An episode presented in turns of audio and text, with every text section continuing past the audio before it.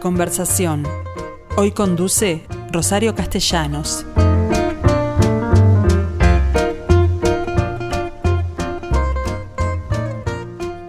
La conversación de hoy es con el doctor Sanguinetti, que al momento de emitir esta nota está en Buenos Aires para dar una conferencia sobre barradas en el marco de lo que ha sido la celebración de los 25 años del Malva que lo hace con una exposición de nuestro gran pintor Rafael Barradas.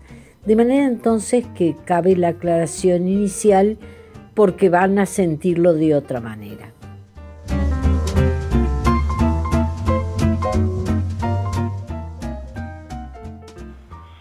El doctor Sanguinetti, eh, Julio María Sanguinetti, fue dos veces presidente de la República.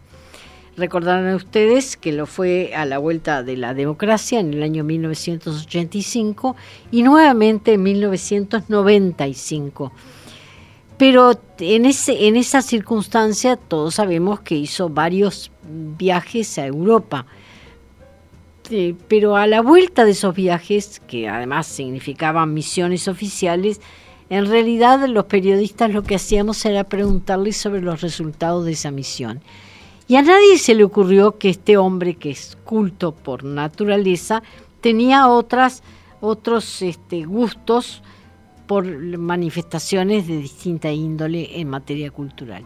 Y en ese sentido, un oyente nos contó que había conocido a Jean-Paul Belmondo, un hombre del cual nos enteramos que murió hace relativamente pocos días y bueno, lamentamos y envidiamos al doctor Sanguinetti en la medida que nos pareció siempre un feo, un feo absolutamente atractivo, más allá de que en pareja con Alain Delon, uno era el feo y el otro el lindo, y sin embargo yo siempre preferí a este hombre de nariz achatado porque había sido boxeador. Eh, doctor Sanguinetti, no fue lo único, pero cuéntenos las circunstancias en las cuales conoció a, Belmondo. A Belmondo lo conocí en el lo conocimos en el teatro, porque él estaba cuando nosotros estuvimos en un viaje oficial allá, él estaba dando la obra King de Jean Paul Sartre, mm. una obra muy muy interesante, muy muy novedosa para su tiempo. Y ahí actuaba él este, en un rol absolutamente protagónico, digamos. Y era muy interesante por esto, porque este, uno llegaba y estaba el telón abierto, no, no era, mm. este, o sea que la obra comenzaba telón abierto.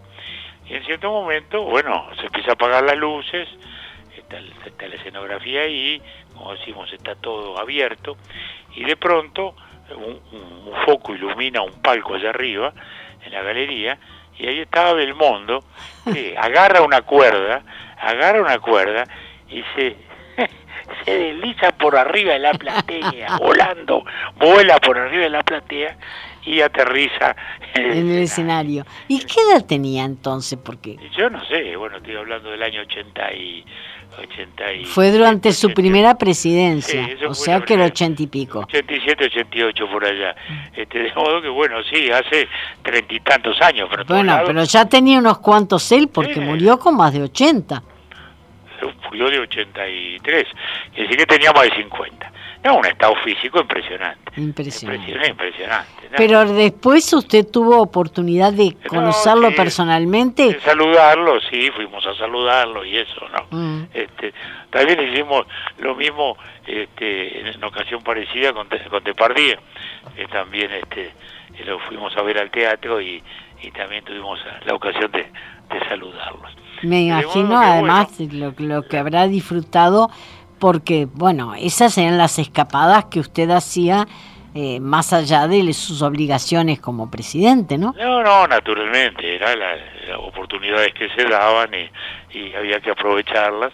Lo mismo que muchas exposiciones, en las cuales recuerdo en esa época, en ese mismo viaje, una de fantástica que había, que, fuimos con toda la delegación, porque mm. era un modo de, también de, estar en, en un país como, como Francia, que, que tiene esa intensísima actividad este, de la vida artística, teatral, plástica, etcétera, ¿no? De modo que bueno, sí, siempre ha estado ese, ese, ese complemento en nuestra vida, por suerte. Está en Buenos Aires eh, dando una conferencia sobre barradas. Ah, seguro.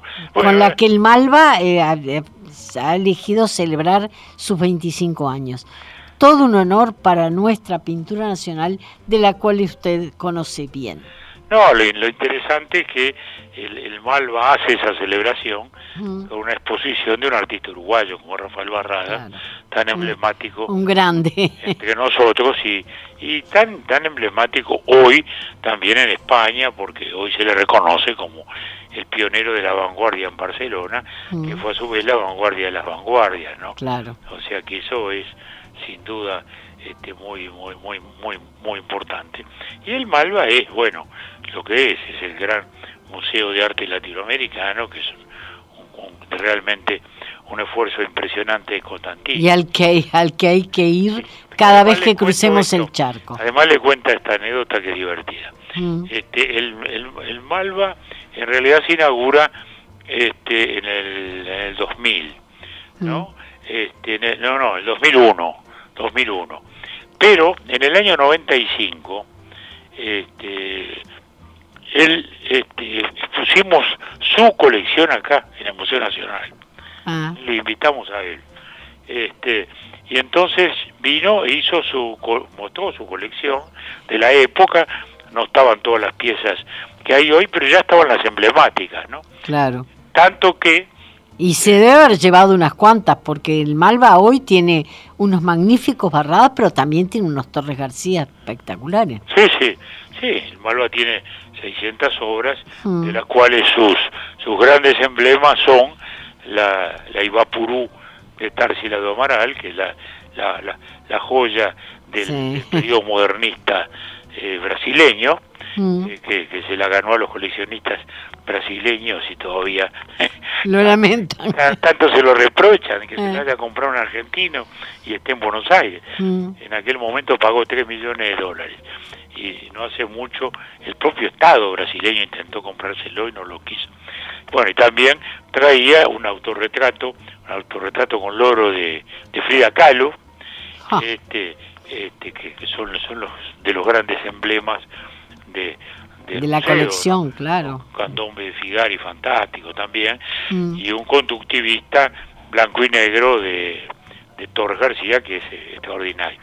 Todos esos, todos esos vinieron ya. Lo, lo que hay de nuevo eh, de los grandes, así es el de Wilfredo Lam, que eso lo incorporó hace poquito. Pero lo, lo que le cuento es esto. Resulta que me dice Constantini, acabo de comprar esto. He gastado una fortuna en esto, pero bueno, lo he hecho con mucho gusto. Y ahora resulta que eh, si entro estas obras en Argentina, tengo que pagar no sé qué cosa. Si las saco, que estoy obligado, porque quedé obligado por, los términos del remate, a mandar a una colección este y el otro de esos cuadros. Y, y después tengo que volver a la Argentina y toda una cosa burocrática terrible. Y le digo, bueno, Eduardo, ¿y por qué no los deja acá esos cuadros? Digo, eh, nos, los deja acá y, los ponemos en el despacho del presidente de la República de Uruguay, eh, se, da un poco de pisto con esas obras, este, eh, va a haber un, soldado en la puerta, este, de modo que, bueno, bueno, de acuerdo.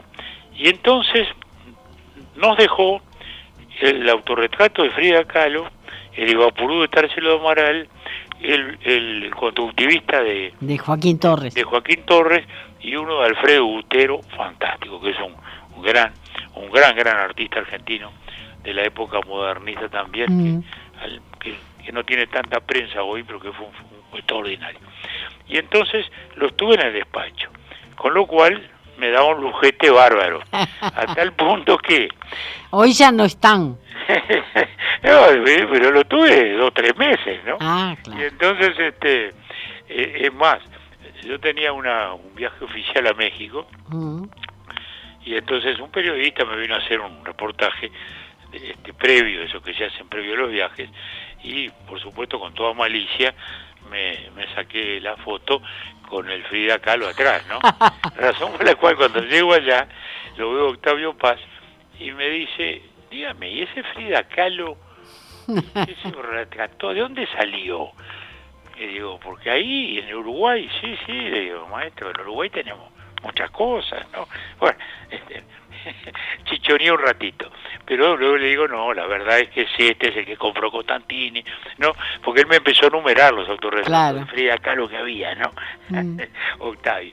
Y este, y entonces, este, bueno, así fue las cosas y Hasta que vol- hasta que se abrió el Malva. retornaron, retornaron primero a Nueva York y después volvieron a, a Buenos Aires al Malva, donde ahí están y son, digamos, los grandes, los grandes emblemas del, del museo, realmente. Claro. ¿no? Siguen siéndolo hasta hoy. Y usted nombró nada menos que a Carlos Fuentes, otra posibilidad que le dio eh, estos viajes, ¿no?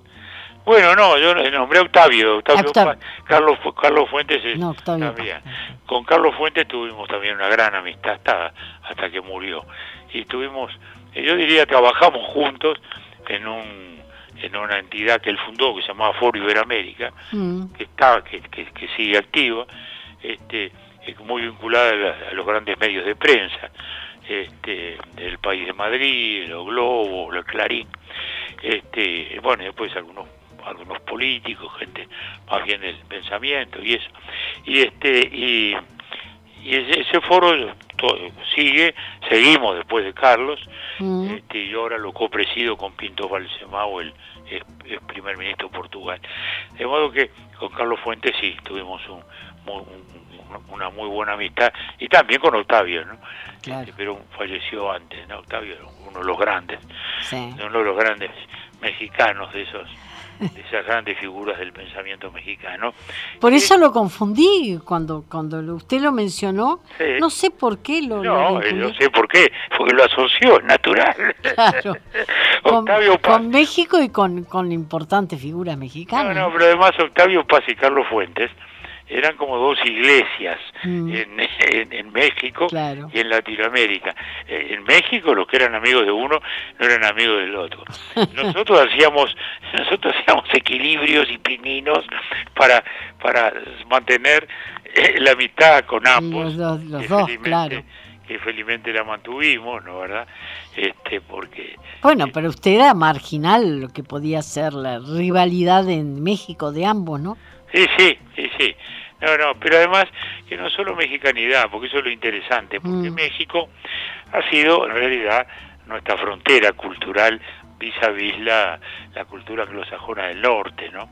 Claro, Porque ese no ha sido un tema en el Río de la Plata, claro. porque nuestro vínculo con Estados Unidos era más lejano y entonces nuestro vínculo siempre fue más con Europa.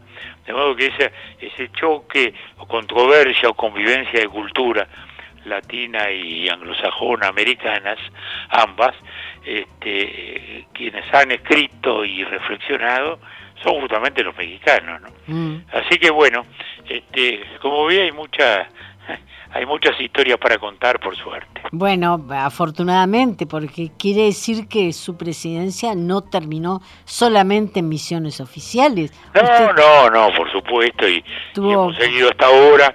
Es más, este, hoy mismo, estos días, estamos coordinando nuestro círculo de Montevideo, que se va a realizar en Santiago de Compostela en noviembre. Así Sí, que no. ya- allá se va a ir después de Buenos Aires, se va a No, Santiago. no, no, ahora no, no, en noviembre, noviembre. Bueno. Fin de noviembre, que esperemos que tengamos las condiciones eh, pandémicas para, para poder hacerlo. Para viajar, Eh, claro. Sí, lo haríamos en Santiago de Compostela.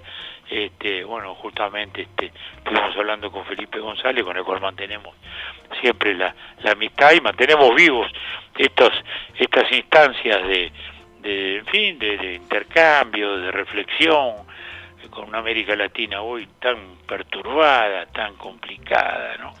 este, este, que, que nos da tantos pesares. Dolores de cabeza. Otro, Bueno, otro, otro de los amigos justamente con el cual actuamos mucho en todos estos ámbitos es el Sergio Ramírez, ¿no? oh, Que hoy está perseguido. eso le iba, le iba a preguntar, ¿qué opina, qué opinión le No, horrible, horrible. Horrible, un hombre, horrible, lo de Sergio es horrible. porque- porque además eh, en este momento está fuera del país, afortunadamente, ¿no? Yo hablé con él el otro día, estaba en Costa Rica Mm, Costa y se iba a España a hacer una, una gira por, para difundir la novela, Mm, la última, este y, y me decía Sergio, por suerte me agarró acá en Costa Rica esta locura, y bueno, por ahora dice nos vamos a fincar en Costa Rica, este, con la señora, este, él siempre anda con, con su mujer, Mm. es un matrimonio es un matrimonio viejo, este, de los dinosaurios como nosotros.